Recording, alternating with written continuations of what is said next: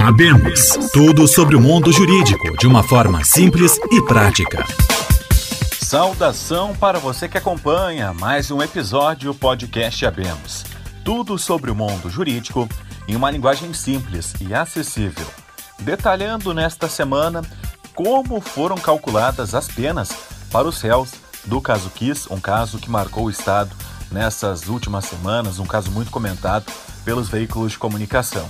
Participa hoje com a gente o professor Ricardo Hermani, seja bem-vindo. Muita gente fala que as penas foram baixas.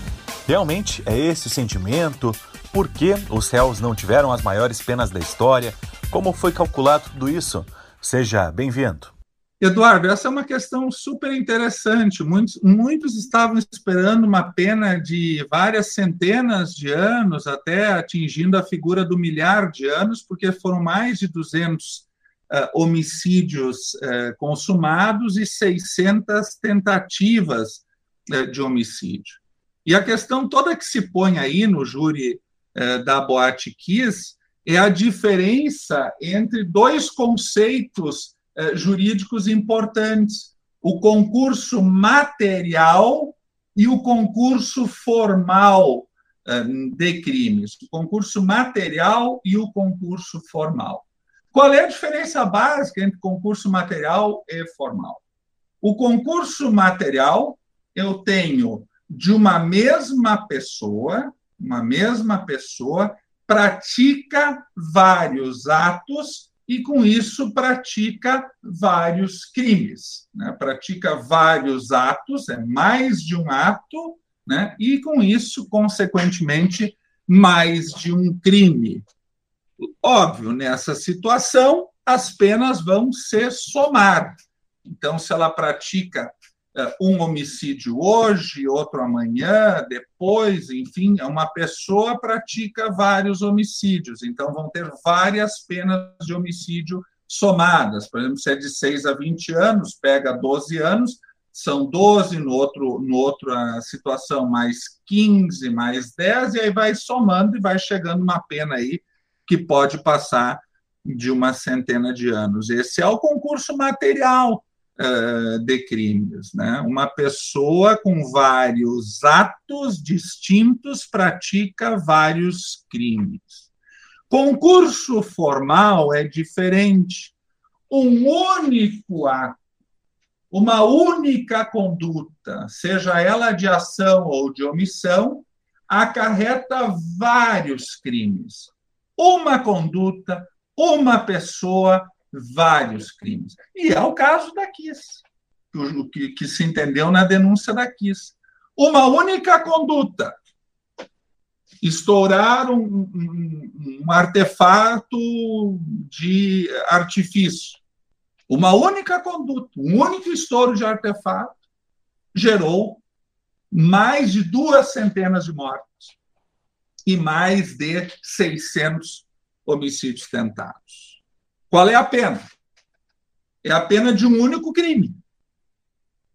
A mais alta. A mais alta. Se fosse lesão mais homicídio, aplicar-se-ia apenas a de homicídio. Um único crime. Homicídio simples, entre 6 e 20 anos.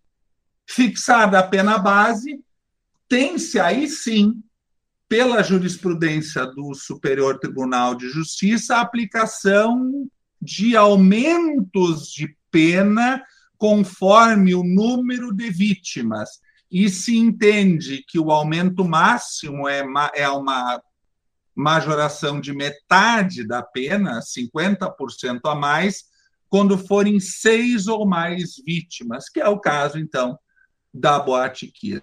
Por esta razão, a pena ficou aí na faixa dos 18, 20 eh, anos, ou seja, a pena base aumentada em metade em função de ter sido uma única conduta, mas que gerou centenas de crimes. Este foi o motivo pelo qual alguns entenderam né, que a pena foi, então, entre aspas, baixa né, uh, em relação a este que foi o maior em tempo de duração júri da história do Judiciário Gaúcho. Mas não repercutiu necessariamente no volume, no tamanho da pena aplicada, Justamente pela transmissão do TJRS no YouTube, nas redes sociais, muita gente que não tem conhecimento, contato com direito, acabou acompanhando esse julgamento e ficou chocada pelos argumentos, pela questão teatral envolvida tanto por parte do Ministério Público quanto por parte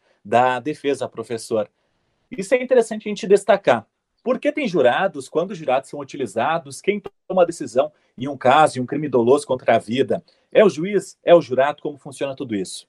Bom, essa, é essa é uma questão fundamental. Afinal, eh, por que essa eloquência? Né? Por que essa, todo esse esse sistema de, de, de utilização de retórica é, no tribunal do júri.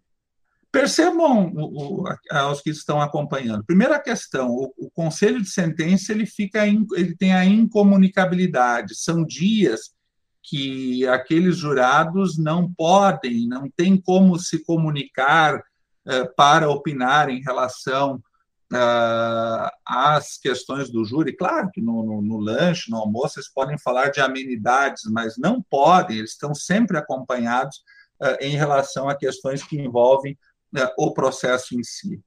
O, o, o, júri, o júri, o Instituto do Júri, ele é constitucionalmente assegurado como a voz da sociedade. A soberania do veredito da sociedade. É a sociedade que decide. Se aqueles jurados tivessem optado pela ausência de dolo, por exemplo, de, porque foi o dolo eventual. Se entendesse que não fosse dolo eventual, fosse a chamada culpa consciente, o homicídio seria desclassificado para homicídio culposo e sairia da competência do júri. Aí sim a sentença seria dado, dada pelo magistrado. Ou mesmo se absolvessem totalmente, o magistrado teria que prolatar uma sentença absolutória. Quem decide é o júri popular. A partir do momento que o jurado decidiu, o conselho de, sentença decidiu pela condenação, bom, aí sim, o juiz tem a decisão, a condenação. Aí ele que vai fixar, conforme os parâmetros legais, a pena. Por que, que ele aplicou o, o, o maior percentual de majoração pelo concurso formal? Pela jurisprudência do Superior Tribunal de Justiça. Então, a fixação da pena base, as majorantes, e todas as questões que podem, inclusive, uh, ocasionar diminuição da pena, que na verdade não foram aplicadas no caso concreto, que não, no entendimento do magistrado incabíveis, esta sim, a fixação da pena é do juiz. Agora, a decisão, culpado ou inocente, é da soberania da decisão da sociedade. É o único caso em que a sociedade decide e a única decisão, eh, decisão em relação ao delito que não precisa ser motivada.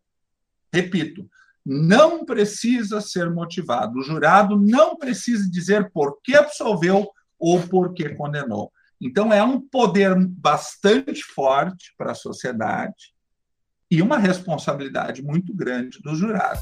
Desta forma, fechamos podcast Abemos tudo sobre o mundo jurídico em uma linguagem simples e acessível. Produção do curso de Direito da Unisc. Nós voltamos na semana que vem. Até lá!